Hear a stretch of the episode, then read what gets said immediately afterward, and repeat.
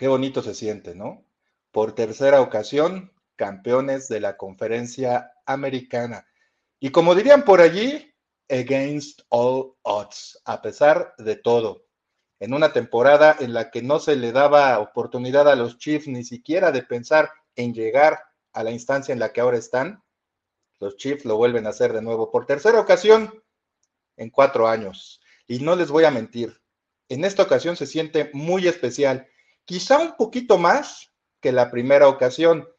Y hay un momento también de aquella derrota contra Tom Brady, aún con los Patriots, en la cual hubo un momento muy similar al que ahora en, en, lo particular siento yo, su servidor. Y de eso vamos a hablar en este Chiefs Leaders, del pase de los Kansas City Chiefs al Super Bowl 57, tercer Super Bowl que vive esta generación en cuatro años y quinto en la historia de nuestros Chiefs. Bienvenidos Chiefs Kingdom a otro Chiefs Leaders.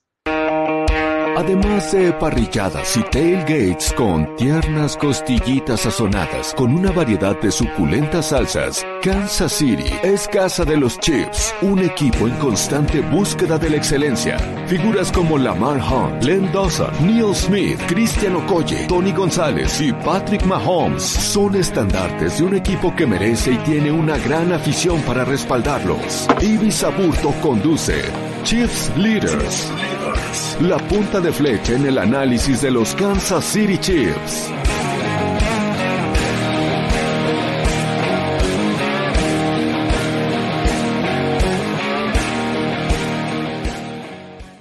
No nos daban ni chance de ganar la división oeste de la conferencia americana. La verdad es que tengo que reconocerlo.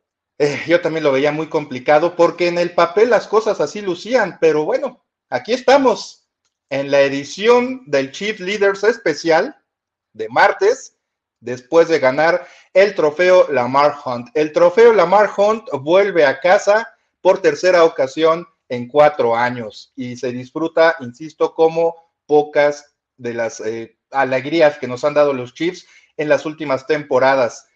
La verdad es que después de todo lo que se habló de los Chiefs previo a la temporada, durante la temporada e incluso en playoffs, este triunfo sobre los Bengals se siente muy, muy bien. Y también por el rival del que se trata. Tres derrotas contra este equipo, una en la final de la conferencia americana de la temporada pasada, hacían ver que este, este partido estaba muy complicado y la realidad es que así fue. Ya iremos desmarañando cómo se dio este encuentro, pero la verdad es que esta sensación es muy similar e incluso superior a la que un servidor y muchos de ustedes, estoy seguro, Chiefs Kingdom, sintieron cuando los Chiefs vencieron a los Titans de manera más sencilla para llegar al Super Bowl contra San Francisco. La verdad es que todo lo que se habló, insisto, durante la temporada regular y previo a ella, nos hace disfrutar esto aún mucho más, pero como bien dijo Andy Reid cuando le entregaron el trofeo de campeones de la AFC, todavía el trabajo no termina. Se dio un paso muy importante para demostrar que Kansas City no es una dinastía aún, pero es el equipo a vencer en la conferencia americana desde los últimos años. Realmente esto le da mucho mérito entonces a los Bengals por lo que hicieron el año pasado, pero el mérito de los Chiefs es ser constantes y llegar por quinta ocasión eh, consecutiva a la disputa por el pase al Super Bowl y ganarla por, por tercera ocasión. Bienvenidos al Chiefs Kingdom, como les decía, especial del triunfo de la AFC en la final de la AFC. Ya saben que si nos quieren comentar algo, ahí están los comentarios en vivo. Si no nos pueden seguir en vivo, ahí están los, el espacio para los comentarios abajo de la transmisión en el canal de Primero y Diez y que ya nos podrán escuchar más adelante. Eh, y si ya lo están haciendo, pues también bienvenidos a los podcasts de primero y diez, en esta ocasión el Chief Leaders. Y tengo el agrado de compartir este espacio con un buen amigo, con, el dueño de la casa, uno de los dueños de la casa, el buen Luis Obregón, quien va a estar analizando con nosotros este triunfo de los Chiefs en la final de la AFC. Mi estimado Luis, muchas gracias por este, por este, por hacernos el favor de producir este especial de los Chiefs Leaders aquí en primero y diez. Merecidísimo. Este, la verdad es que pues cuando un equipo avanza al Super Bowl, creo que vale la pena hacer el recuento, ¿no? Y platicar un poquito de cómo estuvo el partido en específico, desde el punto de vista justo del equipo mismo, porque pues ha habido muchos recuentos y demás, pero este, platicar desde, desde este ángulo también está interesante. te voy a decir una cosa, yo creo que lo que puede resumir, hay una palabra que puede resumir todo lo que se vivió, eh, por lo menos desde un servidor desde el lunes anterior. Y, el partido no se diga, todo lo resume una palabra, tensión o una frase, tensión al máximo, de principio a fin. Fue un juego, un juego tenso. De los dos, de las dos finales de conferencia, este fue el que se tornó de alguna manera defensivo, como yo esperaba el primero, ¿no? Entre Filadelfia y San Francisco, que le pues agradecemos a Hassan Reddy que nos lo haya destruido desde el principio y haya cambiado todo el, toda la dinámica de ese partido, ¿no? Este, y ya se convirtió en un día de campo para los Eagles, pero este juego, no sé qué impresión tengas, realmente fue una batalla de voluntades eh, defensivas y obviamente de las eh, de los ataques eh, para intentar romper esos esos eh, cercos, ¿no? Defensivos que les plantearon tanto Bengals como Chiefs, ¿no? Sí, fue, fue un juego que eh, estuvo súper cerrado, fue, fue probablemente el más cerrado pues, desde la ronda divisional, ¿no? El, partido más este, competido, mucha estrategia, mucho coaching, ajuste, llave contra llave, estuvo bien interesante ese asunto, pero efectivamente cuando tienes este, este tipo de partidos, eh, a mí me gusta mucho señalar a los equipos especiales y cómo pueden, eh, pueden como inclinar un poquito la balanza para uno o por otro, para otro lado, ¿no? Y me parece que eh, un poco fue el caso de este, de este partido, ¿no? Y ya estaremos hablando precisamente de ese punto que tocas, que fue todavía muy especial hacia el final del partido y del novato Sky Moore, quien de alguna manera este, nos hizo, se reivindicó después de varios. Indica por completo, claro, sí, sí, sí. Después de varios dolores de cabeza que nos dio. Bueno, se le puede atribuir a él una derrota, ¿no? Contra los Colts, pero bueno, ya eso queda en el pasado. Este, ya, eh, Sky Moore, te amamos otra vez. Bienvenido de vuelta al Chiefs King, al corazón de los Chiefs Kingdom. Y si me permites, mi estimado Luis, eh, antes, antes de entrar en materia rapidísimo a lo que fue el partido eh, hacer una cronología de los mejores momentos, los momentos clave para los Chiefs, bueno, también para los Bengals en el, buen y mal sentido, eh, y, después de hacer una recapitulación de lo bueno y lo malo, y al final hablar de los Eagles, es lo que tenemos en esta emisión del Chief Leaders, déjame hablar rapidísimo de Joseph Osai, el, linebacker de los Bengals, que tuvo de verdad la mala fortuna yo no sé si de perder la cabeza, de desconcentrarse, eh, porque él mismo comenta después del, partido que no sabía en qué parte del campo estaba y eso creo que habla como de demasiada concentración porque estás muy enfocado en lo que estás haciendo, pero pierdes de vista lo demás, ¿no? O sea, suena irónico, pero puede suceder. A todos nos ha sucedido en algún pasaje de nuestras vidas. La verdad es que pobre chavo, eh, Joseph Osai, eh, se le olvidó hasta la lesión eh, y ver, ver cómo un jugador llora, porque realmente estaba llorando, desconsolado en la banca, sentado con el casco tratando de acomodárselo para no dejar ver su rostro.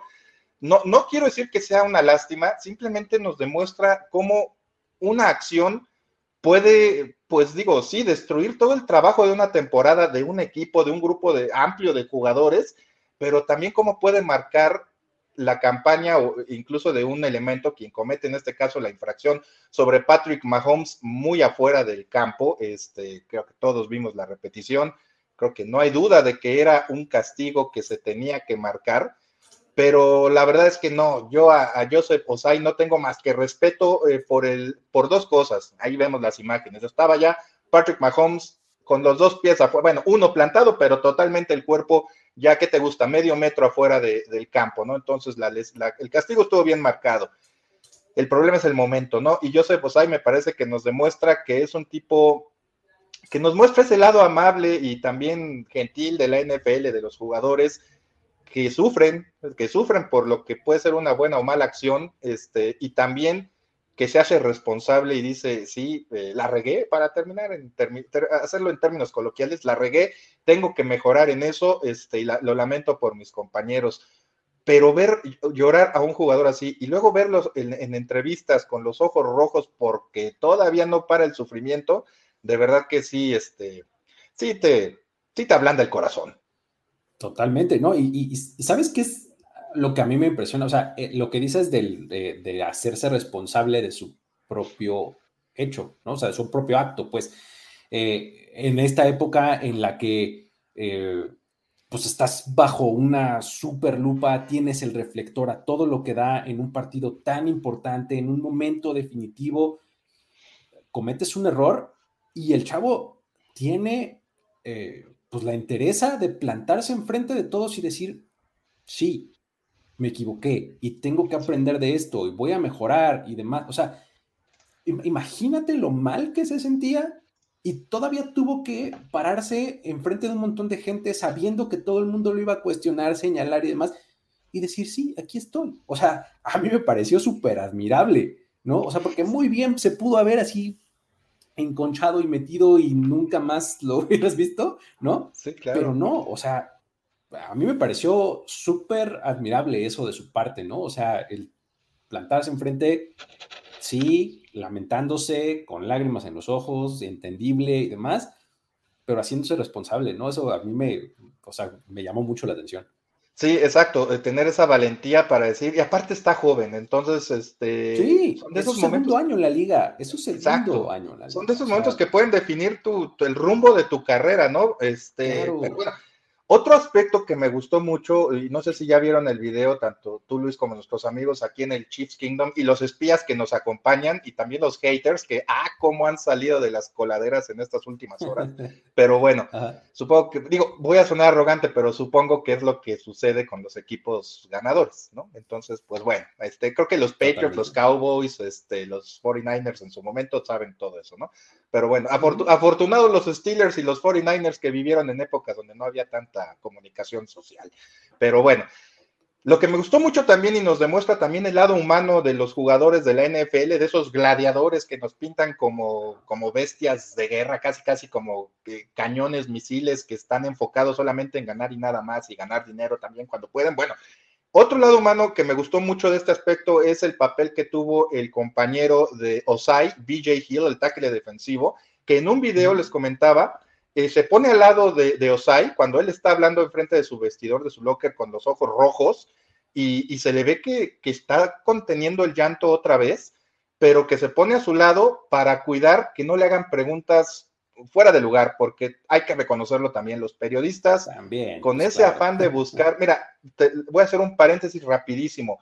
Alguna vez platicando con una, una compañera de una televisora abierta aquí en México, este, me platicamos sobre las cuestiones de los atletas que lloran y cómo eso sube el rating y todo eso, y me dijo que sí, que ellos tenían la orden de buscar en entrevistas, en perfiles o, notas, eh, sobre todo después de Juegos Olímpicos, cuando se ganan medallas, tenían la misión y la orden de hacer que el, atleta llorara, por más forzado que estuviera, ¿eh? que si hablarle de la familia y que si estar lejos de casa y todo eso. Hemos perdido como medios de comunicación y los periodistas en, mucho aspecto, en muchos aspectos esa sensibilidad de, de no de dejarnos llevar por, los clics, por los ratings, por lo que tú quieras, y, e incomodar al entrevistado, en, esta, en este caso a Joseph Osai. BJ Hill se planta a un lado de él y cuida las preguntas al grado de que me parece que incluso al mismo reportero le rebota dos este, y le dice, oye, no hagas esas preguntas, mejor haz otro tipo de preguntas, le comenta en algún punto del video y el video empieza también cuando le está recriminando una pregunta que le hizo a Osai. Y Osai, con la mirada baja, apenado, este, insisto, conteniendo las lágrimas, respondiendo. Eso también nos habla del lado humano de, la NFL que muchos perdemos de vista por apuestas, por el gusto simplemente de ir a un equipo, por el trash talk, por lo que tú quieras, pero estos tipos son jugadores y yo lo único que le diría a Osai, que no sé si vaya a ver el Chief Leaders, no creo, pero bueno, si ahí lo conocen y lo ven, que está chavo, es lo que decía, está chavo, está a, tiempo de mejorar eh, su carrera, bueno, de darle un rumbo distinto a su carrera, este, es muy bueno, tuvo un muy buen partido contra Kansas City, entonces me parece que sí, así como llega en un mal momento esta jugada, también llega en un momento oportuno para él. Ojalá que sea la peor jugada de su carrera. Es la, forma en la que yo lo pondría. Ojalá que sea la peor jugada de su carrera y listo, de ahí para adelante, ¿no? y bueno. de hecho, de, Joseph Osai me encantaba desde que era prospecto del draft, imagínate. Él, jugaba en, Texas, en los Longhorns, y me encantaba. Y cuando lo seleccionan los, los, Bengals en la temporada pasada y demás, pues, me, me, entusiasmé. Se la pasó lesionado el año pasado y este año tuvo una temporada interesante, ¿no? Y pues bueno, ojalá que, eh, como dices, recomponga, ¿no? Pero bueno. Y está a tiempo, está muy a tiempo. Y pues bueno, un mensaje os hay. Y también a nuestros amigos Bengals, que no sé si nos sigan en este Chief Leaders especial en el que vamos a hablar de la derrota de su equipo, pero bueno, si aguantan bala, pues bienvenidos. Este, ánimo, traen un muy buen equipo y su quarterback está en otro nivel. La verdad, eh, eh, Joe Burrow juega la posición como Dios quiso que así se jugara y no soy creyente. Entonces, me parece que este, pues ya podemos pasar a lo que fue el, el partido. La verdad es que, como les decía, mi estimado Luis, fue un partido tenso de principio a fin desde la patada de kickoff hasta esa última patada de kickoff y el regreso, pues que no fue ni regreso ahí con sus pases laterales, fue tenso a morir. Es más, mi esposa me dijo, ya no lo voy a ver, mi hija tampoco, porque me pones muy nervioso, Ibis. Entonces dije, bueno, lo voy a ver yo. Y luego yo gritando me decía, me pones más nerviosa, entonces mejor se sentó al final a verlo, ¿no? Pero bueno, la verdad es que el partido empezó bien y mal para los Chiefs. Me parece que era clave porque no es lo mismo ser perseguido que estar este, atrás en el marcador. Eh, la defensiva empezó a dejar huella desde el principio al impedir que los Bengals anotaran en su primera serie ofensiva. Sin embargo, viene la lesión, la cascada de lesiones, porque realmente fue una cascada de lesiones. Eh, la Jarius Need se va este, conmocionado ahí después de hacer una tacleada en una jugada por tierra además. Y este, pero la captura de Frank Clark, quien, a mí, mira, Frank Clark se puede desaparecer la temporada este, completa, la regular, pero si aparece en playoffs, que le paguen lo que quieran, ¿eh? Por mí no hay ningún problema. Todo el mundo se queja de que, ay, es que le dieron su contrato a Frank, Clark, a Frank Clark, perdón, a Frank Clark y no ha jugado bien y todo, pues ha aparecido en los momentos en los que más se le ha necesitado. Y el primero de ellos fue la captura a Joe Burrow en el primer cuarto que hace que los Bengals tengan que despejar en su primera posesión. Sí, y, de hecho, eh, toda, todo este primer cuarto, me parece que la tónica la sienta completamente la defensiva de los Chiefs, ¿no? O sea, con presión, con cuatro frontales, ¿no? O sea, lo, hacen muy, muy bien.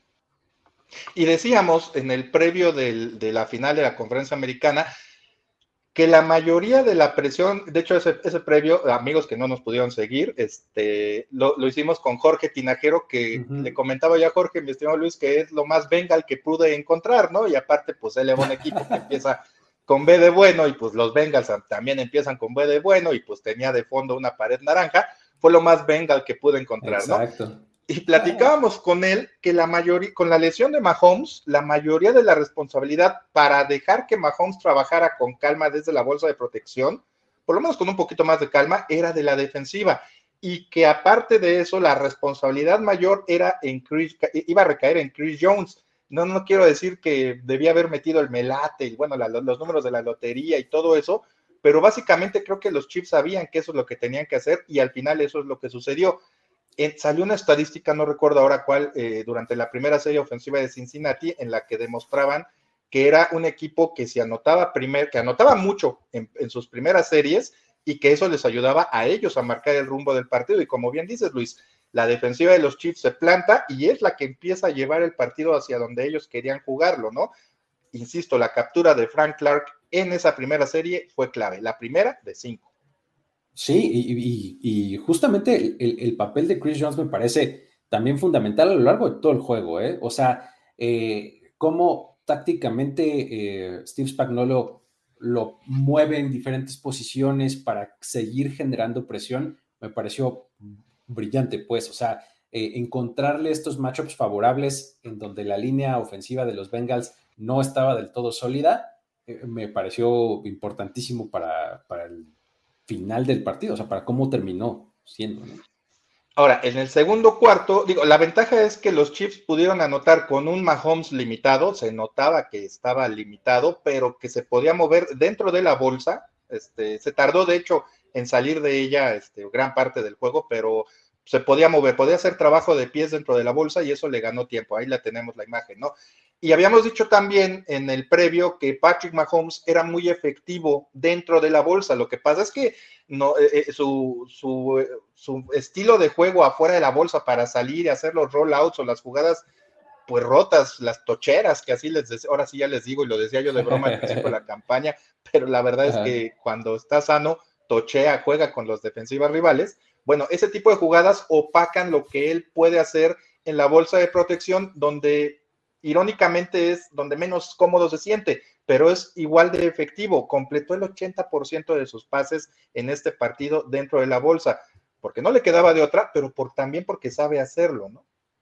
Y es que, ¿sabes? El, el, pase de touchdown a Marcus Valdez Cantlin fue en el segundo cuarto o en el tercero, ya no me acuerdo. Pero ese es en el tercero, el que atrapa cuando en la zona de anotación apenas en, la, en, la, mera línea de gol. Sí. Ese me parece el ejemplo perfecto de lo que estás diciendo. O sea, de cómo con un paso a la derecha, compra el tiempo necesario y encuentra la línea de pase. Y luego la clase de envío que hace es espectacular. O sea, es una línea completamente. O sea, va un poquito más eh, leve el pase o va un poquito más hacia la derecha y el defensivo lo, eh, lo interviene y lo... Por lo menos lo batea. Sí. Exactamente, ¿no? Pero la precisión con la que lo pone y con ese movimiento que es, pues es realmente un paso, nada más lo que da hacia la derecha y saca, saca el, pase impresionante, ¿no? Y es, es, lo que vimos en este, en este partido de Patrick Mahomes, ¿no? De cómo, o sea, le quitas una dimensión a su juego sin la movilidad, claro que sí, pero conserva a todas las demás, ¿no? De acuerdo, no, recuerdo si fue al final de la primera, de, eh, si, después de ganar el primer Super Bowl, bueno, pues no ha ganado otro, ¿verdad? Pero este, después de la primera aparición del Super Bowl, que creo que es cuando Mahomes dice, y, aún no he aprendido a leer este, a las defensivas, ¿no? Y aún no he aprendido a jugar muy bien dentro de la bolsa. Pues, pues ya se nota ese aprendizaje, ¿no? Ya hace lecturas sólidas de las defensivas este, y ya se sabe mover muy bien dentro de la bolsa, aunque, aunque no sea lo que él prefiere, ¿no? Pero bueno, eso ayuda a que los Chiefs se vayan arriba 6-0. Este, sabemos que con los Bengals ninguna ventaja es segura. Reitero, este equipo no sé qué hace, que empieza a chupar el alma de los eh, rivales y, los deja ahí muertos, ¿no? Este, y de hecho contra los Bills ni siquiera había empezado el partido, ya les habían chupado todo el alma, ¿no? Entonces, con ellos nunca había nada seguro.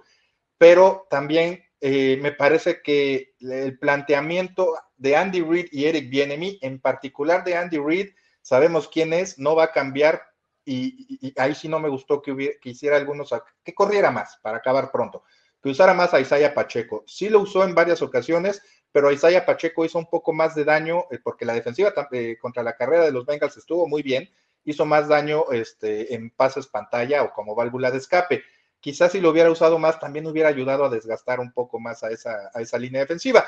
Pero a lo que me refiero, ahí está Isaiah Pacheco, un gran jugador del que se va, a, hablar mucho en estas próximas dos semanas, porque se ha convertido ya en un factor importante para los Chiefs, ¿no? Y me parece que, insisto, ese, ese ataque físico con el que ataca, valga la expresión, ataca la línea de scrimmage, me parece que, que puede ayudar eh, o pudo haber ayudado contra Cincinnati a desgastar también a esa línea ofensiva y a evitar que presionaran un poco, eh, como lo hicieron, porque lo hicieron bastante, a Patrick Mahomes, pero bueno, ese es otro papel, ¿no? Ahora, lo que te decía de Andy Reid y Eric Bienemy, eh, en el segundo cuarto eh, inician una serie, me parece que es después de la primera intercepción de Joe Burrow, inician una serie con tres y fuera, ya arriba 6-0 en el marcador, una carrera de Isaiah Pacheco, que me parece que gana 2-3 yardas, dos pases y uno de ellos atrás de la línea de scrimmage eh, y el otro largo. O sea, una de esas series sin sentido en las cuales no atacas directo al rival y, ahí es cuando a mí me empieza a dar todavía más angustia de que le estés dando oportunidad a los Bengals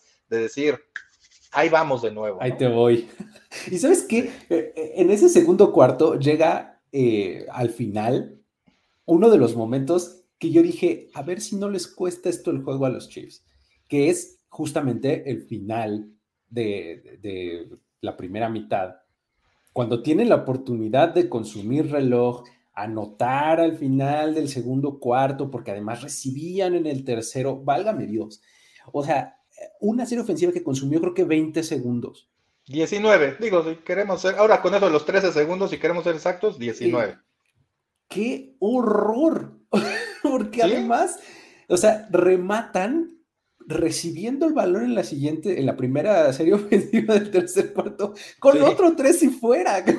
O sea, exactamente lo opuesto que, que habías planeado cuando seleccionaste eh, recibir el balón en la segunda mitad, ¿no? Eso es justo lo que yo puse en un tweet al medio, no, no, no, ni siquiera fue al medio tiempo. E, e, incluso fue también empezando la, la, ¿cómo se llama? La tercera, el tercer cuarto, porque, y, y, más o menos lo que puse, palabras más, palabras menos, es si tú ya tienes una estrategia definida, porque también no sabes cómo se va, cómo va a jugar el otro rival, pero ganas el volado para, para empezar el partido y prefieres darle la pelota, el famoso defer, y prefieres darle la pelota al rival para entonces tú más o menos llevar el partido de forma que puedas anotar al final de la primera mitad y al inicio de la siguiente porque recibes el balón, pues deberías tener una estrategia más atrevida o por lo menos que se note más estrategia, ¿no?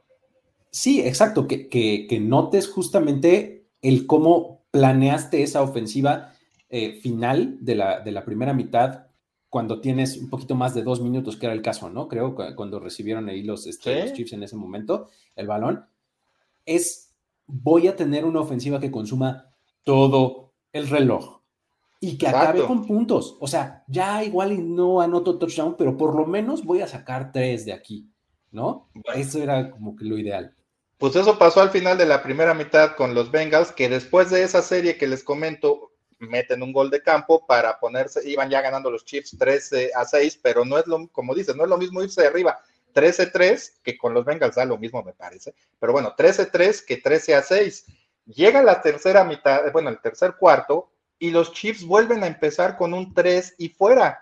O sea, ahí es cuando digo yo, si tú eh, eh, le mandaste el balón al otro equipo, deberías tener una estrategia más compleja o pues ahora sí que entre comillas, más estratégica para atacar al rival y, tener, y tener, tiene un nombre en inglés que ahorita no recuerdo, pero bueno, anotar en dos series y alejarte mucho de, del rival que aparte no te tiene miedo a caer abajo por una diferencia de, de 10 o más puntos, ¿no? Y ahí te va. La primera jugada para empezar la segunda mitad es una carrera de Isaiah Pacheco para tres yardas. Segunda y siete, eh, pase corto a McCall Harman para menos una yarda y después tercera y ocho, un pase largo incompleto para Marqués Valdés Cantling. O sea, una serie sin ton ni son. Sí. Sí, totalmente, ¿no? Ahí, en ese momento, te digo, después de que pasó eso, dije, híjole, ya le dejaron abierta la puerta a los Bengals. O sea, ahí fue cuando dije, en una de esas esto les va a costar el juego porque parecía que en ese momento fue cuando los Bengals empezaron a jugar mejor en el tercer cuarto, ¿no? Dije, ya, aquí vino este, este swing, ¿no? O sea, de no, no anotar, no es solamente lo que dejaste de anotar, sino lo que permitiste que anotara el otro, ¿no? Sí. Sí, porque como dices, bueno, ya no metiste puntos, pero por lo menos consumiste tiempo, ¿no? Y le fuiste mermando la voluntad al rival. Bueno, pues dicho todo esto, viene el tercer cuarto, el marcador 13-6, tercera y 6 para los Bengals, y el pase de touchdown puesto como literalmente con la mano este, a T. Higgins, en el cual T. Higgins nada más tiene que saltar, los esquineros de los Chiefs, Juan Thornhill y eh, eh, Joshua Watson, pues en la lela, y T. Higgins simplemente salta para atrapar el pase y touchdown de los Bengals. Sinceramente, ahí dije, ya no las van a aplicar otra vez. 13-13 el marcador y como bien comentas, el momento del partido estaba, estaba del lado de Cincinnati. Y qué hermosura de pase ese de Joe Burrow, ¿eh? Porque, eh, o sea, parece como a simple vista es, ah, pues Burrow nada más la puso arriba y listo. No, o sea, es, sí la puso arriba, pero la puso justamente a una yarda adentro de la zona de anotación, alcanzable para el hombro interno de su receptor, o sea, la colocación, el timing, todo es espectacular en ese pase de Joe Burrow, realmente impresionante juega la posición, reitero, Joe Burrow como se debe jugar. Y, lo que más me llama la atención es que, eh, pues, eh, la defensiva de alguna manera ahí ya no era tan responsable de hacer reaccionar a, los Chiefs, sino que ya por la manera en la que Joe Burrow los estaba... Eh, bueno, Joe Burrow, Joe Burrow no jugó tan mal, no aguantó la presión, pero no jugó tampoco nada mal. Es más, es curioso, pero de los dos, de las dos finales de conferencia, me parece que las jugadas, o dos de las jugadas más espectaculares son pases incompletos. En la de San Francisco contra los Eagles, ese pase a, Adams, me parece que no revisan los 49ers al principio del juego ah. y que prepara el touchdown y que se ve en una toma que, pega literal este, en, el piso, pero bueno, es paso incompleto, ¿no? Pero es una jugada, me parece la más espectacular de ese juego que se rompió muy temprano. Y la otra, que no contó, es un pase de Joe Burrow incompleto, pero que pega en el casco del, de Jamar Chase, me parece, o no me acuerdo si era de T. Higgins. Pero ¿cuántos corebacks no quisieran, cuántos corebacks no quisieran tener un pase incompleto en el casco de su receptor? Exacto, o sea, eso, te habla de una colocación impecable, ¿no? O sea, digo, pues, no se lo puedo, pero sí, impresionante. Joe Burrow, mis respetos, pero sí, es curioso. Dos jugadas espectaculares de estas finales de conferencia no debieron haber contado por igual, ¿no? Pero bueno, la responsabilidad en ese momento recae ya en la tercera, en el tercer cuarto, con el marcador empatado a 13 puntos, eh, recae en la ofensiva, en Patrick Mahomes, lo que todos temíamos. Y es cuando él se empieza a resentir del tobillo. Sin embargo, me parece que aquí es cuando los Chiefs, no quiero decir que ganan el partido, pero sí, sí se lo ponen prácticamente en la bolsa, ¿no? Porque hay dos acciones que son clave. Tercera y cinco, primero y diez, la, este, y viene la lesión de McCall Harman en un pase en el que Patrick Mahomes eh, sale hacia su lado izquierdo y a contrapié, que sabemos que tiene mucha fuerza en el brazo, a contrapié lanza y lo atrapa Harman y le caen por atrás y le lesionan otra vez la pelvis pero este, y, Patrick Mahomes al caer, tiene que caer con la, con la pierna derecha y ahí es cuando empieza a cojear ya de manera evidente, pero logran el primero y diez en una jugada en la que se resiente tu coreback y en la que pierdes a otro este, jugador. Ya para ese momento, además de Snead, pierdes a McCall Harman, ya se había ido Willie Gay y ya, este, ya, ya venían jugadores importantes también este, perdiendo o dejando su hueco por lesión, ¿no? Y Kaderius Tony también ya había salido en ese momento, ¿no? Que, en algún momento al principio del juego se estaba viendo bien involucrado en el plan de juego y adiós para variar, ¿no? Es lo que les, exacto, es lo que te digo. Kaderius Tony sano es una reata, literal, o sea, es, muy bueno. Muy bueno. Sí. Es muy bueno, es rapidísimo. Sí, o sea, como que siento que es tan, aparte está flaquito, como que no lo ven, no sé, pero es muy rápido, muy elusivo. Pero en cuanto ahora sí, no, es muy frágil, es de papel, la verdad. Entonces, este, sí hay que llevarlo con pincitas, ¿no? Pero ahí es cuando pues empieza el aporte de los demás, ¿no? Y sobre todo de, de Marqués Valdés Cantling, quien tiene, me parece, el mejor juego de los Chiefs y le digo, es que así como puede también tener un muy gran, un, gran juego, de repente te puede dejar caer pases que dices, oye, MBS, pues, ¿de qué se trata, no? Pero en este partido donde se necesitaba que alguien diera el paso al frente, porque también ya Juju Smith-Schuster se había ido por una dolencia en la rodilla, pues sí necesitabas que alguien dijera, aquí estoy, ¿no? Y ese fue eh, eh MVS. Tercera, eh, perdón, eh, mismo, misma serie, el marcador aún empatado 13 a 13, tercera y siete otra vez, y viene la jugada de Marqués Valdés Cantling, que me parece es la que le da vida a este equipo. Cuando recibe el pase a unas 3, 4 yardas de la marca del primero y 10, y le van a caer dos y decide irse por el medio de ellos y estirar el, brazo eh, para poner el balón sobre la marca del primero y diez.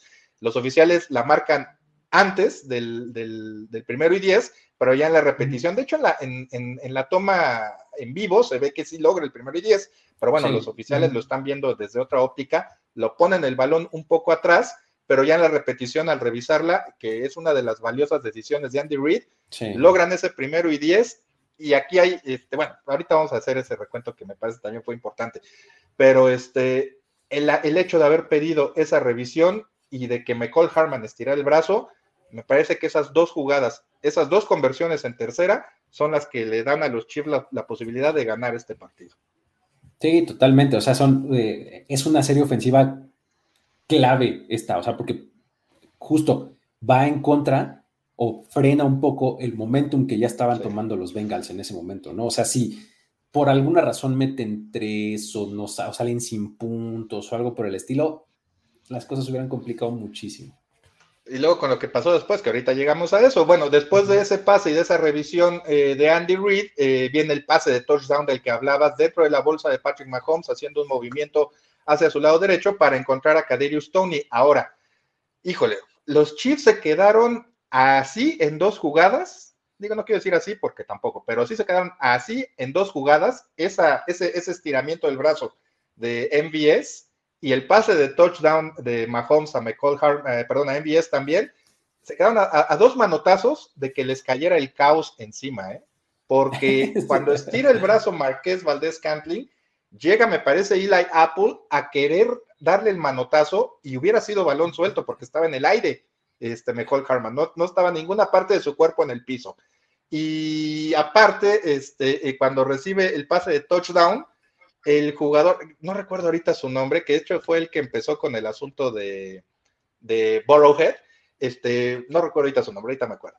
Pero bueno, también cuando va llegando el pase a McCall Harman, apenas logra vencerlo el, envío, el manotazo, que como dices, si hubiera sido un instante antes, este, después, o más bien antes, o no hace ese movimiento a la derecha Patrick Mahomes, o lo lanza más quedito, por lo menos lo batea. Pero estuvieron a dos jugadas, a dos manotazos, de que quizá ahorita no estaríamos ni en el Chiefs Leaders, ¿no? Y es que, ¿sabes? E, e, ese es un, es un gran punto, o sea, como que te hace reflexionar en, general, o sea, cómo es, eh, en, los partidos se definen por ese tipo de jugadas, ¿no? O sea, tan cerradas y tan apretadas.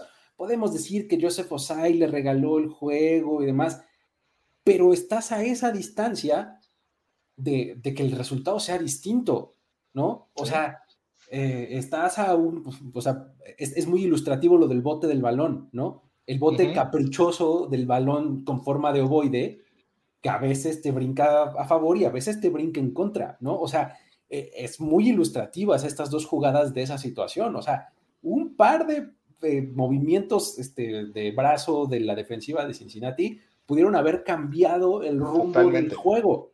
Claro que lo de Joseph Osai es muy ilustrativo y es muy evidente, pero se va construyendo, ¿no? O sea, y lo que tienes que hacer como equipo es ponerte en esa situación, o sea, mantenerte ahí, ¿no? O sea, seguir jugando, seguir ejecutando tu plan de juego para que en el momento en el que tengas esa oportunidad estés en el juego y no te pase como a Francisco que ya estabas abajo por 20, ¿no? Sí, o sea, esa es un poco la reflexión que me deja eso, ¿no? O sea, cómo es tan, tan apretado y el, el margen de error es tan chiquito, ¿no? Para una victoria como dicen, e, e, es un juego de pulgadas, ¿no? It's a game of inches, ¿no? Nada más, es creo que lo resume muy bien esa frase. Pero bueno, regresamos a los Bengals, que están perdiendo 13-20 y, los Bengals son como querer matar una rata a palazos, o sea, no se mueren, no se mueren. Este, 13-20 y viene el balón suelto de Patrick Mahomes. También es un momento en el cual dices, ya les dieron vida a estos, a estos Bengals. Y ahí viene también una, pues otro buen pase de Jamar Chase, eh, encontrando, eh, perdón, eh, Joe Burrow, encontrando a Jamar Chase en la doble cobertura, este, en la yarda 6 de, los Chiefs. Y ahí es cuando dices otra vez, o sea, si hubo momentos en los que dices, estos squats no se pueden morir, en el buen sentido deportivo de la palabra. Y dos jugadas después, pues viene Samaje Perrin para, para hacer el touchdown este, que empataba el marcador y realmente ya por lo que faltaba en el, el último cuarto, si decías, ahí van, o sea, van a repetir la dosis, ¿no? ¿Qué, qué, serie esta, eh? Porque justamente, o sea, primero la jugada como de fútbol folies, así de Mahomes, así, ah, se le queda el balón atrás, este, lo, recuperan los Bengals, y este, y el pase, o sea, el, eh, este pase a, Chase, eh, según yo es en cuarto down, si, si, no mal recuerdo, se la juegan como en cuarta y seis o algo así. Creo que sí. Sí, no, lo hice, no, no apunté, no si tercero o cuarta, pero fue una, un momento clave del partido. Pero la frialdad, pues, para evitar eso, ¿no? O sea, y eh, Burrow así parado en la bolsa de protección y, o sea, sin ningún problema, eh, y llamar Chase, o sea, la química que tiene con sus receptores es envidiable, y justo, o sea, dices, mm, sí, Ahí viene de nuevo. Ahí vienen otra vez, ¿no? Bueno, pues viene el touchdown y de alguna manera los Chiefs después logran contener y ya nos vamos al último cuarto, a la última serie de Cincinnati y donde eh, también eh, hay, un pase, este, ahí sí me parece que ese error ya, bueno, los pases también en doble cobertura que le completan a Kansas City son errores de los eh, defensivos que están, que no hacen bien esas marcas, esas coberturas, ¿no? Pero aquí me parece también que en una, en una tercera y seis en la que encuentra su ala cerrada, que no, este, no me acuerdo tampoco ahorita su nombre, entonces es que no me lo sé los de los Bengals, pero este, con el marcador empatado en su última serie, a él mero, este, un pase hacia la derecha en la cual están todos los receptores de los Bengals bien marcados, pero este, este cuate se mete entre dos eh, defensivos que sí están muy separados, están como a 15 yardas uno del otro, pero él se mete en medio y le lanza el balón hacia la banda derecha. Y eso mantiene viva también la ofensiva de los Bengals, que estaban muy atrás en su campo y decías, ya nada más les hace falta un gol de campo para, para poder anotar. Y te digo, parecía que, que, este partido se iba a salir de las manos. Realmente estaba para cualquiera en ese momento, aunque el momento anímico estaba del lado de los Chiefs, pero estos cuates no se vencían. Y ya después viene también la captura de Chris Jones, la segunda que tiene en el partido. Me parece que con esto Chris Jones se quita la duda o la etiqueta que quizá le pusieran por ahí algunos de que no era un jugador de playoffs porque no había sumado capturas. Bueno, pues en este juego, cuando más se le necesitó, sumó dos, sumó eh, la que obligó a los Bengals a despejar y a darle el balón a los Chiefs con menos de dos minutos o un poquito más de dos minutos, no recuerdo. Y pues ya de ahí viene la jugada de la que ya hemos hablado, la de Joseph Osai, eh, que ya hablamos de esto, eh, me parece que está, que no hay ni discusión, este, como dices, todo, la captura de Jones termina por construir el, el, pedestal para ese, ese castigo por rudeza innecesaria contra Mahomes de Joseph Osai, no fue esa la que definió el partido, simplemente eso le dio a los Chiefs la oportunidad de ganar el juego, pero fue un error de los Bengals que tampoco tuvieron la capacidad de superar a la defensiva de los Chiefs en el momento clave del partido. Y Chris Jones se convierte de esta manera en el héroe defensivo, pero de un esfuerzo colectivo de los Chiefs, tanto en equipos especiales, como ya mencionabas, porque quien también le ayuda a, a los Chiefs a preparar ese gol de campo es precisamente Sky Moore, con un regreso de más de 25 yardas y que ya les da un poquito más de frescura con el poco tiempo que quedaba a Patrick Mahomes de poder hacer lo que hizo, correr con pierna y media. Sí, sí, sí, sí. El, papel justo ahí de Sky Moore es, bien importante y cómo se da gracias a la lesión de este de Kaderi Stoney, que era quien estaban utilizando para ese rol, ¿no? De regresar patadas de despeje.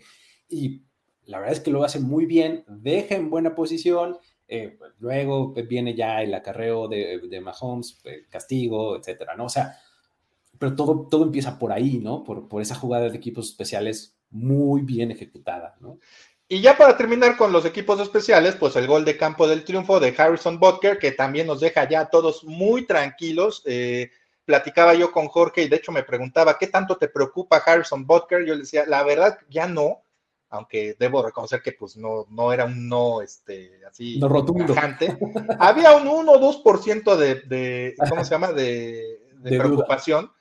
Pero después de verlo patear contra los Jaguars con, con, fuerza y como lo acostumbra a hacerlo, sin, podemos decir que sin dudarlo, este, y tú viste las patadas de gol de campo, puntos extra que tuvo ahora contra los Bengals, te hacían confiar que 45 yardas pues realmente ya eran pan comido para el pateador de los Chiefs, que de esta manera me parece que también se quita de cualquier eh, dejo de duda que haya dejado su actuación en la campaña regular de cara al momento más importante, un Super Bowl donde sabemos que cada punto puede definir eh, el resultado de toda una temporada de un equipo este, ya en la pelea por el trofeo Vince Lombardi, ¿no? Entonces, como bien comentas, Luis, los equipos especiales funcionaron a la perfección después de una de las peores temporadas de los últimos años de los equipos especiales este, de los Chiefs. Sí, sí, sí, y la verdad es que eh, eh, como que recompuso también su camino, ¿no? O sea, de cómo estuvo ahí medio titubeante, dudoso y demás a lo largo de la temporada, pues en, playoffs mm, no mostró ningún problema, ¿no? La verdad es que no, pateando con mucha seguridad fuerte, los, los balones muy arriba, o sea, asegurándose de que pasen por el medio, ¿no? O sea, sí, que no se fueran a bloquear, o sea, no patadas así que van de abajo para arriba, sino muy buena para, o sea, muy bien. La verdad es que lo hizo muy, muy bien Harrison Butker, complementando justo esto que mencionábamos de los equipos especiales, ¿no? Bueno, y ya antes de pasar a lo bueno y lo malo, mi estimado Luis, ¿qué te parece si damos este, salida a algunos mensajes de nuestros amigos este, que nos siguen aquí en primero y diez, porque no nos hemos olvidado de ellos. Sí, estamos muy contentos, pero también ustedes están felices y también tienen su espacio. Prometo no tardarme. Ahí te va. Este, el primero que ya nos estaba esperando, Axel Ulises, muchas gracias, muchas gracias por acompañarnos y sobre todo por esperarnos, Axel. Y sí, como comenta, la defensiva hizo su trabajo y lo hizo bien. Eh, dice, bueno, nos manda saludos, soy y no soy tú. ¿Qué, qué, qué nicks tan raros se escoge la gente, verdad? Pero bueno, saludos, mi buen Ives, muchas gracias, mi estimado, soy y no soy tú. Este, Santiago Rojas Ochoa dice, por fin nos quitamos esa espina con esos. Pues sí, estuvo muy bueno el trash talk previo que hasta el alcalde de los Bengals. La verdad estuvo muy chistoso, ¿no? Eso de que pues, Patrick Mahomes se debería hacer un examen de paternidad para asegurarse de si realmente Joe Burrow era su papá o no, ¿no? Este, la verdad a mí me dio mucha risa.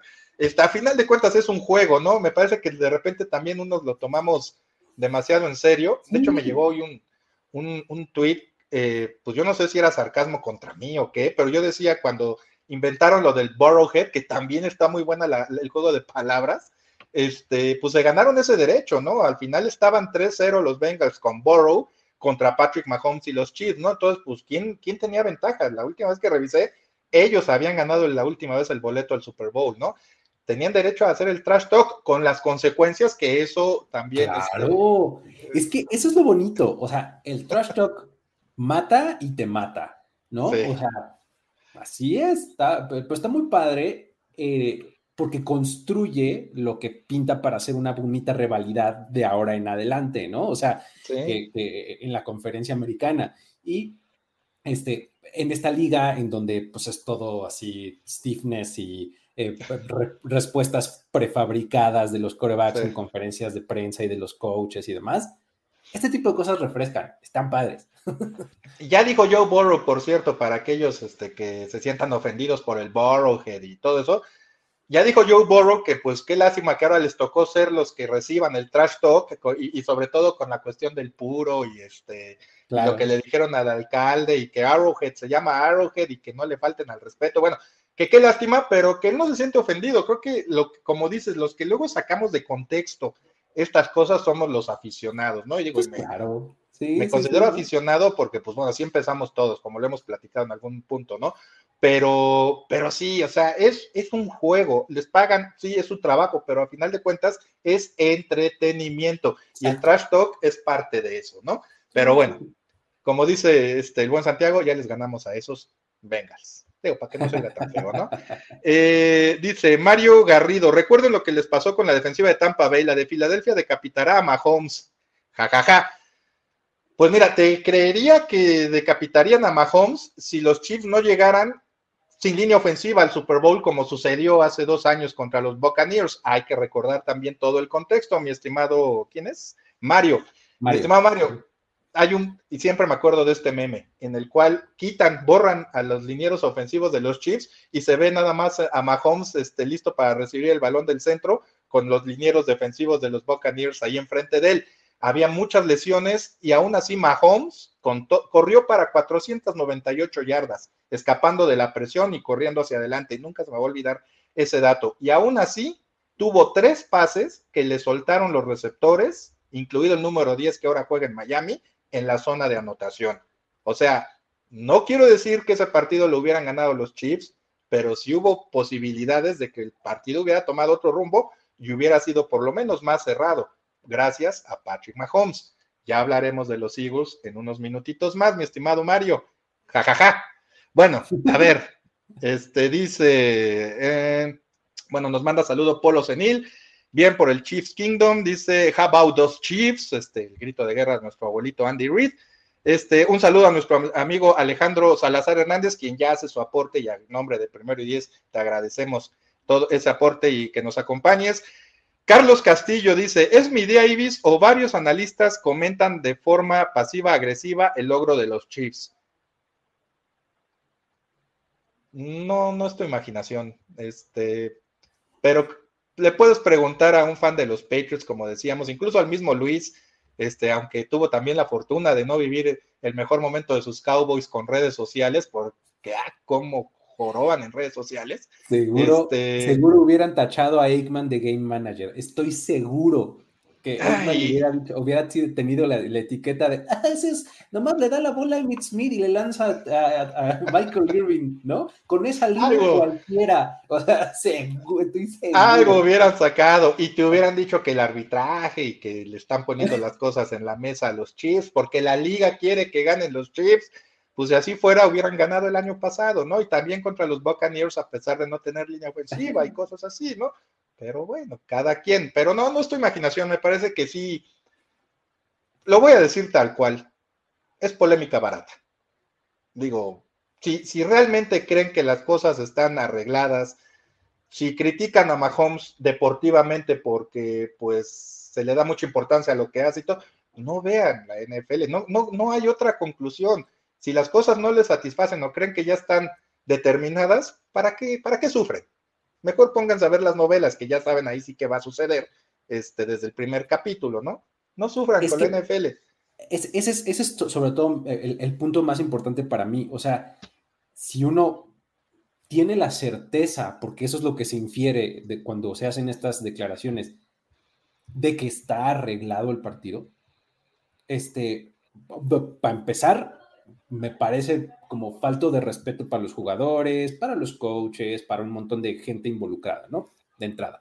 Pero si ellos hubieran prestado, prestado, para eso alguno de esos niveles, eh, tú tienes el, el, poder de elegir si lo ves o no lo ves. Ahora, si tomas la decisión con, con la certeza de que, de que está arreglado, pues ¿para qué te escandalizas si ya sabes que está arreglado? ¿No? O sea, o, de dónde viene entonces el escándalo, así de, pero ¿por qué? Y no sé qué.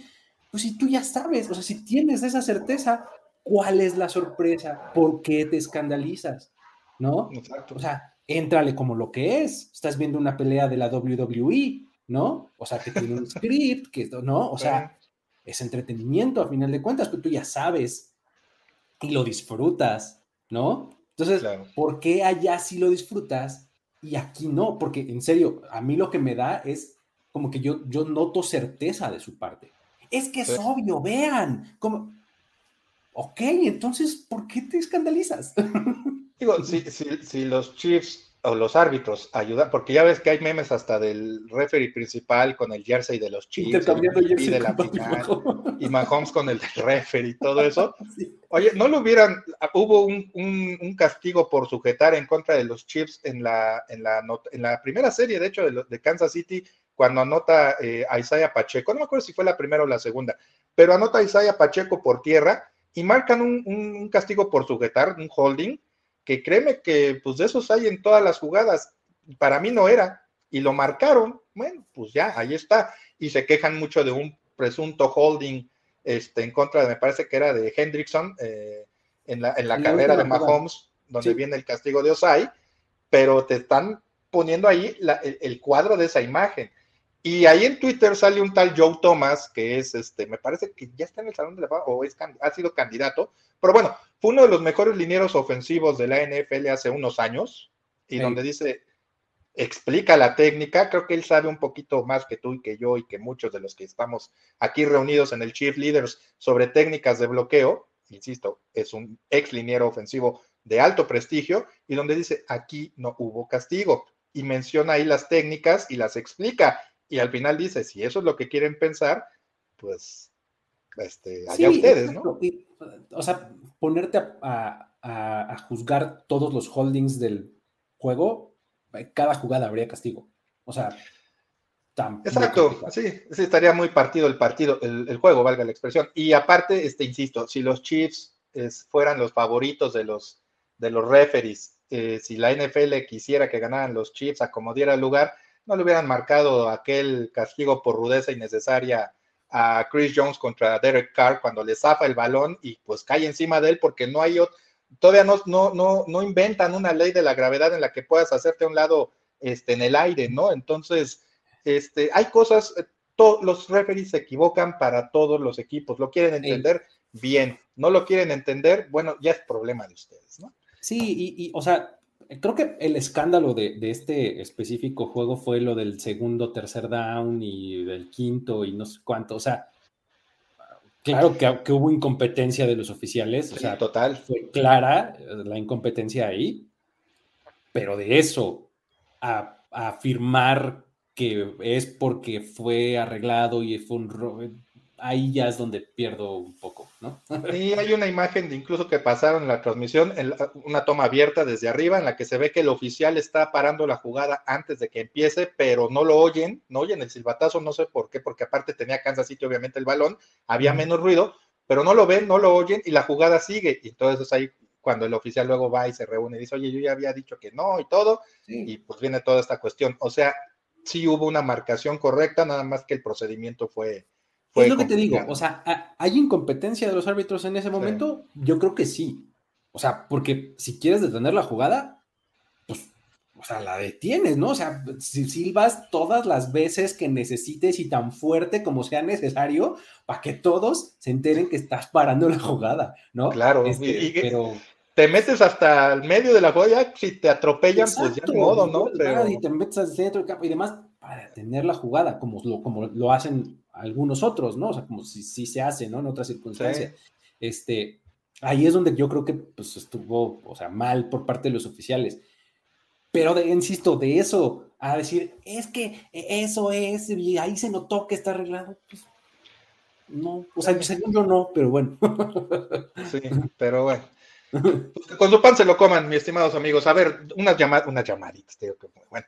A ver, Carlos Castillo dice, este, los Chiefs le robaron a los Bengals, le robaron su defensiva, capturas, golpes, presión al coreback. No, ellos también presionaron y mucho, ¿eh? Y le robaron a la ofensiva. Kansas City los limitó a pesar de la ofensiva élite que tienen. Y aún así dieron golpes secos, ¿eh? Como esos pases de los que ya hablamos. Eh, Joe Mixon tuvo también por ahí una, dos, tres carreras este, buenas que ayudaron a abrir un poco a la defensiva de los Chiefs, pero en general sí fue un partido literal, de poder a poder. Carlos, eh, perdón, Yasmín Camacho dice, ¿y qué opinan del compañero que le gritó a Osai este, cuando iba entrando a los vestidores? No recuerdo quién fue, seguramente ya vieron el video que dice, no puede ser, ¿por qué demonios? Bueno, ¿por qué chingados tocas al, al coreback en esa jugada? Y es mi último año, no se vale, o sea, sigue gritando madre y media, pero este, ya después se disculpó, no recuerdo quién fue, pero ya después se disculpó y dijo, no fui un buen compañero en ese momento, supongo que ya platicó con Osai y ya las cosas quedaron bien ahí, pero a eso mi, querida Yasmín eh, se le llama the heat of the moment, así de sencillo, ¿no? Tal cual, tal cual, es exactamente el calor del momento, o sea, imagínate la frustración, ¿no? O sea... Sí, pues es que, y es entendible, o sea, estás a nada de llegar a otro Super Bowl, ¿no? Pero bueno. Dice Felipe Lagos, esa defensiva me trae recuerdos a la del Super Bowl 54, creciéndose y haciendo jugadas en el momento justo. Sí, este, aunque creo que sí mantuvo un nivel más parejo que la de aquella, aquella temporada, que curiosamente empezó a subir su nivel en el juego celebrado aquí en, la Ciudad de México, cuando le ganan a los Chargers y sellan el triunfo con una intercepción. Me parece que ahí empieza eh, la defensiva de los Chiefs a subir su nivel digo, nada élite, pero sí a elevar su nivel y a complementar a su ofensiva, pero este año ha sido más parejo el desempeño de la defensiva de los Chiefs. Dice Rodolfo Muñoz, saludos desde Panamá, fanático de los Chiefs desde 1988, uno de los veteranos. Muchas gracias, mi estimado Rodolfo. También por aquí vi un mensaje desde Colombia, Felipe Lagos precisamente, que nos saluda desde eh, Colombia. Un saludo a todos nuestros amigos que nos siguen afuera de, desde afuera de México. Alex, Alexis Tavera, que sí me hizo caso y me dice, tío, el tío Ibis, este, lo espera que el jueves, eh, ¿cómo vio? No le entiendo. Ah, pues mira, ya hablábamos, dice Tony, del papel, ¿crees que se recupere? Este, es una lesión en la rodilla, no sé qué tan seria vaya a ser, pero la rodilla suele ser muy complicada. Yo pensaría que por la manera en la que salió, que sí fue cojeando, pero tampoco lo tuvieron que ayudar, quizá va a jugar, aunque es, insisto, es de papel se le tiene que aprovechar lo que pueda estar en el campo si es que no sale por lesión. Y ya nada más, unas más, dice eh, José Luis Monterrosas Figueiras. Ahora sí, todos me callaron la boca. es la figura ofensiva, Butker perfecto y gana el juego. Sky Moore con un regreso espectacular y lo más importante, los esquineros impecables. entre comillas te diré. Hubo muy buenas jugadas, pero los quemaron en varias, en doble marcación. O sea, una doble cobertura no te pueden quemar tan fácil como lo hicieron T. Higgins y Jamar Chase en dos o tres ocasiones. Ok, a ver, y ya por último, a ver, vámonos con una más. Eh, eh, eh, me voy más abajo. ay, perdón, se me actualizó. Dice ADP 10. no sé qué quiere decir, de pedías, dice, también el head coach de los Bengals, Zach Wilson, no sé, Zach Taylor, eh, tuvo que ver, le marcarán esos castigos reclamándole a los árbitros de forma enérgica, se los, se los echo en contra o si no, se lo dejaban pasar. Mm, supongo que se refiere a las reclamaciones, ¿no? Este, como presionando, pues es su papel, ¿no? Al final de cuentas él tiene que ver por los suyos, ¿no? Sí, y, la verdad es que eh, cuando más se pone así, este Zach Taylor es justamente en este momento de los terceros downs y demás, este, y yo creo que con justa razón, ¿no? a ver, ya paré a esta ofensiva en este momento en tercer down. ¿Me estás diciendo que no hubo jugada? Pues claro que entiendes que se va a poner así, ¿no? no y, afortunadamente ya no pasó nada porque lo, capturan a Mahomes en la siguiente acción, ¿no? Entonces. Exacto. Eso para mí le baja muchísimo la temperatura a la situación. O sea, el hecho de que esa serie ofensiva termina en despeje, dices, ya. O sea, hubiera sido la última serie y después anotan para irse arriba y con eso ganan, entonces pues le sube el volumen, al contrario, ¿no? Pero que termine sí. despeje, ni siquiera es tan este, significativo para el resultado final, ¿no? Sí, no, totalmente, y eso es muy bueno, como dices. Bueno, una más, el pilón. Dice aquí un fan de los eh, Seahawks, Carlos con Z y K, bueno, con K y Z. Les deseo lo mejor de las suertes a todos los fans de los Chiefs. Saludos de parte de un fan de los Seahawks. Muchas gracias, hombre. Creo que no son muchos los equipos que nos desean suerte en esta ocasión, pero se agradece. Bueno, y por último, Sergio Fuentes dice, resiliencia, los Chiefs se han adaptado a la adversidad jugando con novatos en todos lados. Deberíamos hacer mención de Brett Beach y el equipo que reclutó, eh, sacaron al equipo adelante. Digo, pues para eso se, se reclutan y contratan jugadores. Y de Brett Beach, bueno, hemos hablado hasta el cansancio en el sentido de que pues es el que ha tomado las decisiones sólidas en el reclutamiento y sobre todo lo más importante para el negocio, haciendo que los Chiefs estén como contendientes perennes ahorita, barato. No pagando más que un solo con uno o dos contratos, bueno, tres. Este, Kelsey, Mahomes y Chris Jones, muy caros. Y para lo demás se reparte entre novatos, agentes libres de uno o dos años. Y pues, y, y miren, más que Brett Beach, al equipo de buscadores de talento, al, departamento de escauteo, que ha sabido encontrar a esas piezas que pueden ayudar tanto a la ofensiva, sobre todo a la ofensiva, como los jugadores que quiere Andy Reid para su sistema, y obviamente esquineros a los cuales, a los cuales puedes aprovechar antes de que llegue pues, su momento de pedir contratos mayores, ¿no?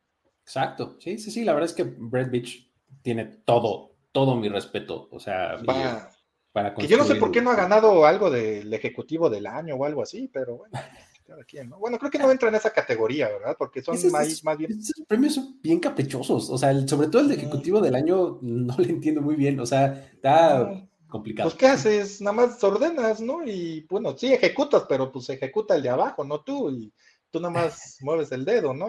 Pero bueno, pues está bien. A ver, mi estimado Luis, vámonos rápidamente ya para terminar, este, ya no quitarle más tiempo ni a ti ni a nuestros amigos en un martes laboral muy feliz, eh, Victory Tuesday. Este, vámonos a lo bueno. Como bien mencionaban, el aporte de los novatos y comenzamos con Isaiah Pacheco, no nada más por este partido que no tuvo su juego más productivo por tierra, pero que sí fue muy importante en, en jugadas como válvula de escape y en pases pantalla obviamente los esquineros eh, Joshua Williams, quien se lleva una intercepción, Jalen Watson, quien también suma otra de las dos intercepciones a Joe Burrow, y me parece que la de Watson es la que desvía eh, Cook, también otro novato, este, para que le caiga en las manos, que no creo que esa haya sido la intención, me parece que es el aprovechamiento de la doble cobertura, nada más, ¿no? Nada más le pega al balón para impedir la recepción y, está bien colocado el otro, eh, su compañero, y aprovecha el, momento, pero pues termina siendo clave esa intercepción también, ¿no? Totalmente. Sky Moore, quien ya lo mencionaba eh, mi estimado Luis, eh, se redime, este, nos hace olvidar todas esas cuestiones de, ansiedad al recibir las patadas de despeje y regresa no nada más uno o dos, regresa tres o cuatro y la última es la que enfila, a, la que provoca todo el caos al final para los Bengals y la felicidad para nosotros, el Chiefs Kingdom. George Karlaftis también, no nos olvidemos del ala defensivo de los Chiefs, el novato, quien, si tú lo ves en, entrevistas, tiene pinta de ser más pateador de despeje que linebacker, pero una vez que se pone, una vez que se pone las sombreras y el casco y las fundas, juega como linebacker, ¿no? Como ala defensivo. no, no pareciera un, ala defensivo. Digo, si lo comparas con Joey Bosa y todos ellos, pues está ñango, como decimos en México, ¿no? Está flaco, pero, pero es un tipo muy bueno, es muy ágil. Yo creo que esa falta de masa muscular le ayuda a ser más ágil también al momento de atacar a, los corebacks rivales. Y no se diga también el aporte de Marqués Valdés Scantling, quien tuvo su mejor juego como Chiefs en el momento que más se le necesitaba, cuando prácticamente nos estábamos, bueno, nosotros no. Patrick Mahomes se estaba quedando sin receptores. Se fue Yuyu, Skymore, pues ahí andaba, pero los tenían bien. Vaya, se nota quiénes son los titulares y quiénes son los de segundo equipo. No lograban separación, pero Marqués Valdés Cantling hace sentir su presencia.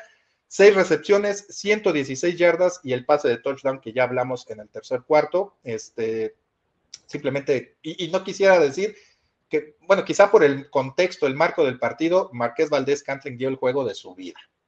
Sí, sí, sí, sí, totalmente. Y, justo, eh, como lo dices, en el momento más importante, porque eh, es, eh, era la circunstancia perfecta, o sea, no, no había alguien más a, a, quien Patrick Mahomes pudiera confiarle esos pases, pero otros jugadores en esas circunstancias ni así lo logran, ¿eh? Y él sin ningún problema, o sea, sin, sin medio este, problema, sacó adelante al equipo.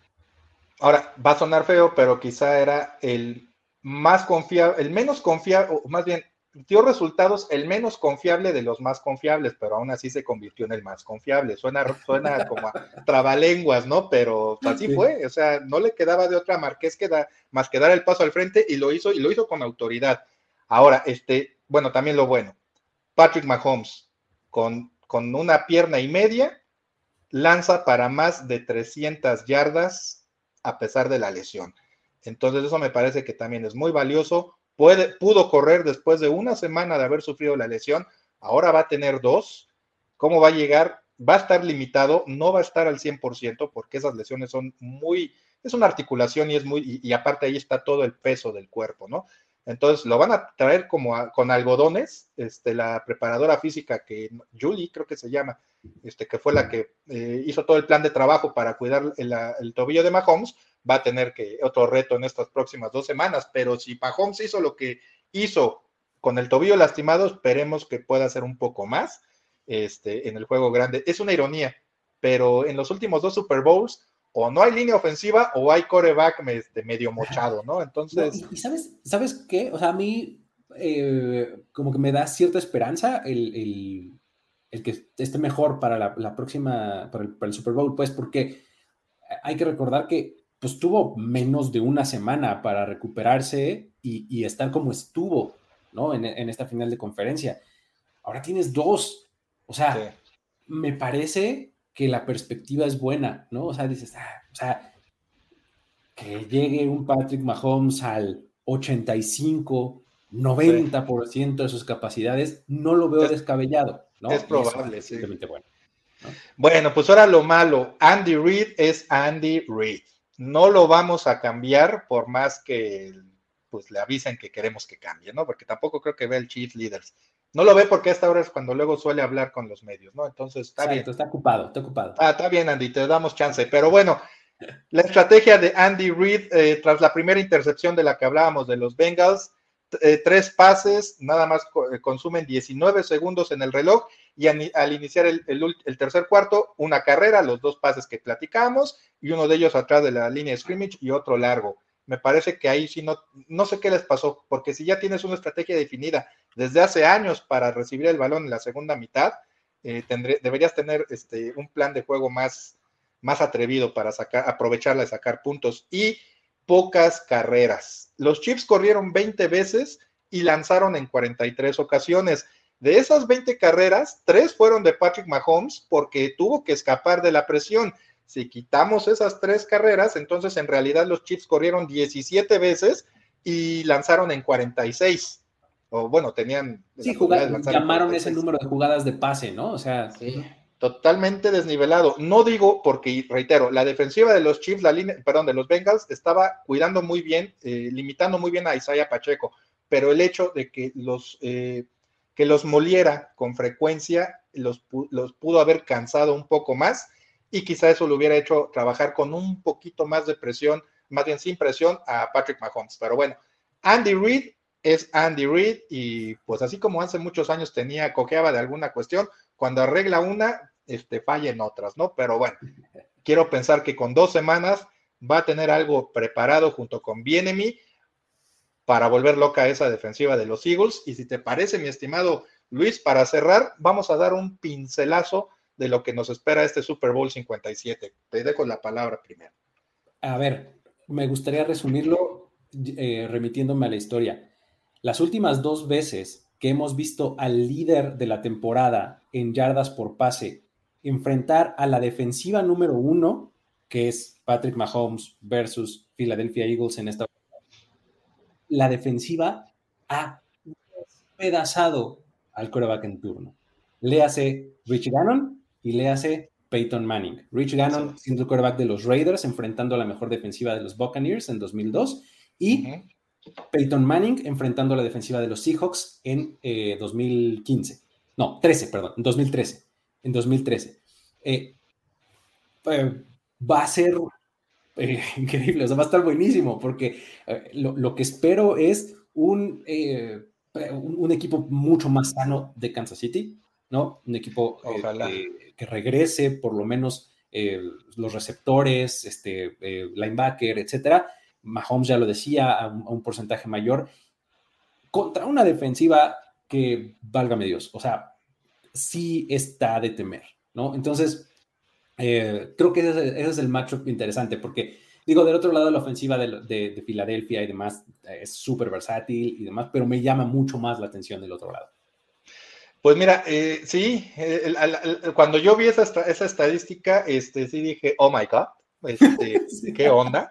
Este, la diferencia es que digo, Rich Gannon sí se movía, ¿no? Pero pues, estamos hablando de hace 20 años prácticamente, o sea, de hace dos décadas. Sí. Eh, y no es eh, ya, un, ya no es la NFL de hace 20 años, ¿no? Ya, ya es más dinámica, más veloz, más todo esto, ¿no? También las defensivas están ajustándose a eso. Pero eh, ni Peyton Manning ni Rich Gannon, aunque insisto, se movía, son Patrick Mahomes. Entonces, la ventaja que tiene ahora Patrick Mahomes es que es más ágil para buscar sus eh, líneas de pase, ¿no? Este, puede escapar de la presión. Ahora, se enfrentan la, de, la línea defensiva con más capturas en el año contra la línea ofensiva que mejor bloqueó en el año. Ahí va a haber algunos asegúnes. Ya platicaremos de eso dentro de dos viernes, que es el próximo Chiefs Leaders. Pero de alguna manera, así como vemos que es un, como dicen en inglés, un matchup eh, eh, malo para los Chiefs, pues también lo es para los Eagles, porque de alguna manera se van a enfrentar al mejor ataque aéreo que han visto en toda la temporada y que terminó, como bien mencionabas, líder de la NFL en yardas por pase, ¿no?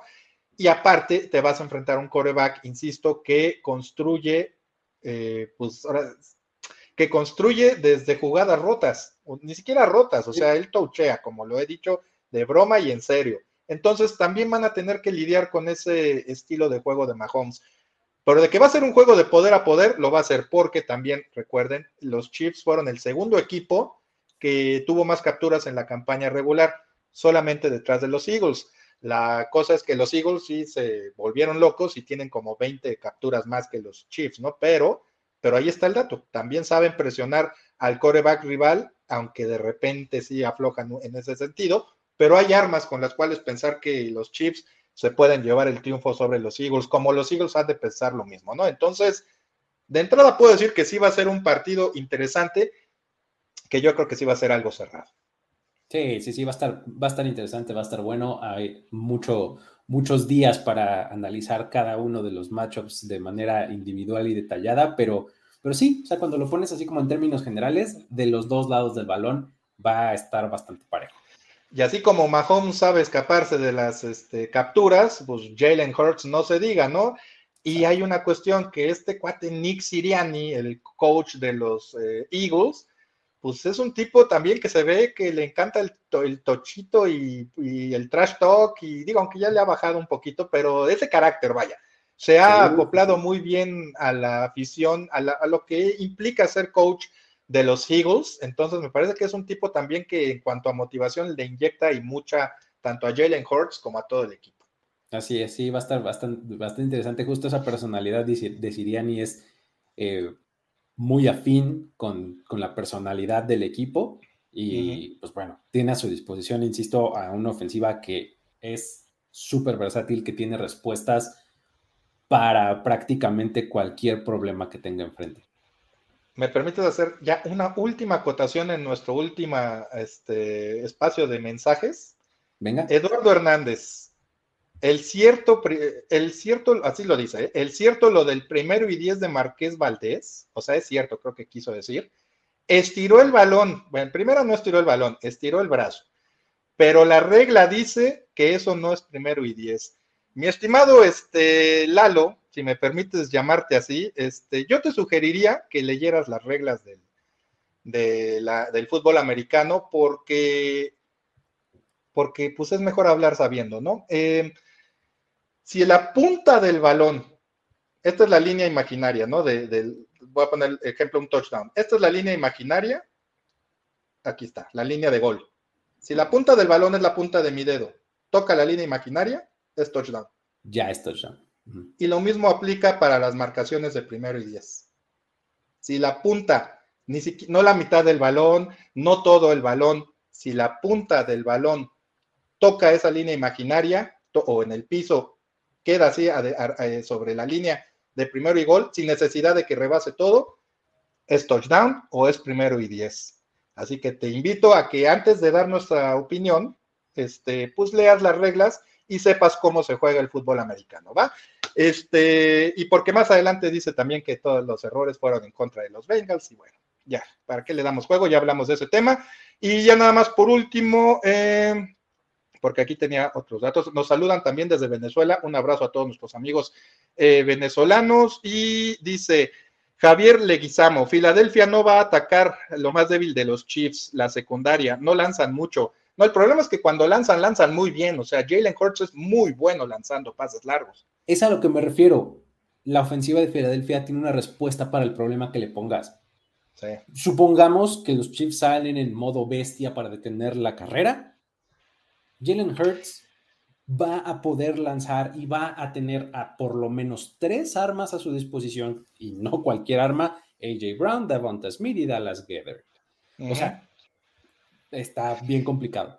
Y para acabarla, y lo mencionas, si salen de veras los Chiefs perros, así, porque tienen que salir así, perros, para defender la carrera, la defensiva contra la carrera es quizá junto con el perímetro, dependiendo de la situación, no, no dependiendo, junto con el perímetro, el área más débil de la, defensiva de Kansas City. Entonces, ahí sí es un mal macho para los eh, Chiefs, pero bueno, reitero, Españolo sabe de este tipo de juegos, le quitó a los Patriots y a Tom Brady la posibilidad de terminar invictos hace 15, poco más de 15 años, este, fue clave para que los Chiefs ganaran el Super Bowl hace cuatro, entonces este, creo que debe tener un plan para esto, pero pues este, ya, ya lo veremos en 12 días, mi estimado Luis. Amigos del Chiefs Kingdom, les agradezco muchísimo que nos hayan acompañado en esta edición especial del Chief Leaders con el Victory Tuesday por el trofeo Lamar Hunt que se queda en casa. Así que este, donde debe estar, desde, desde, desde donde debía haber estado desde hace muchos años, este, ahí está el trofeo Lamar Hunt. Uno más Falta un partido y pues es el más complicado, así que ya veremos qué sucede. Mi estimado Luis, muchas gracias sobre todo por la premura y por acompañarnos en este Chiefs Leaders.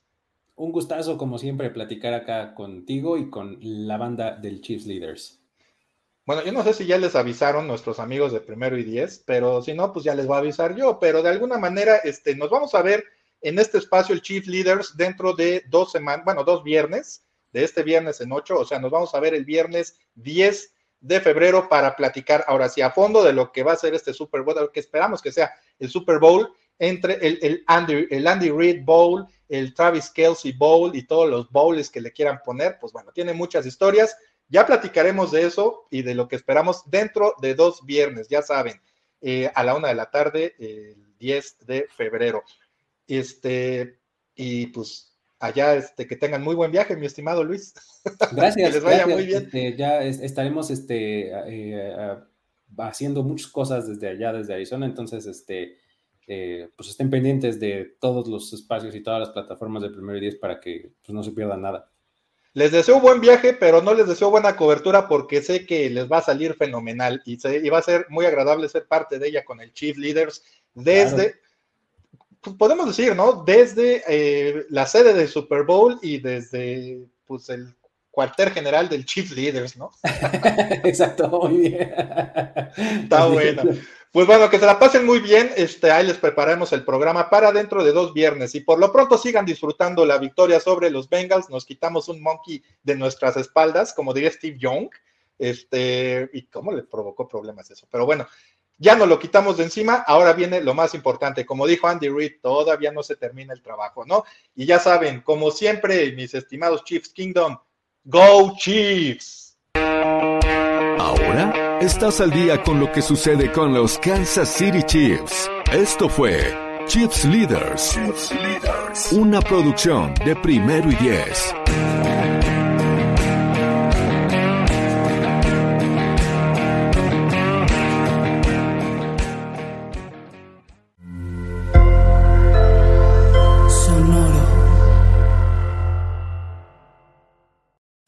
Lucky Land slots, you can get lucky just about anywhere. Dearly beloved, we are gathered here today to. Has anyone seen the bride and groom?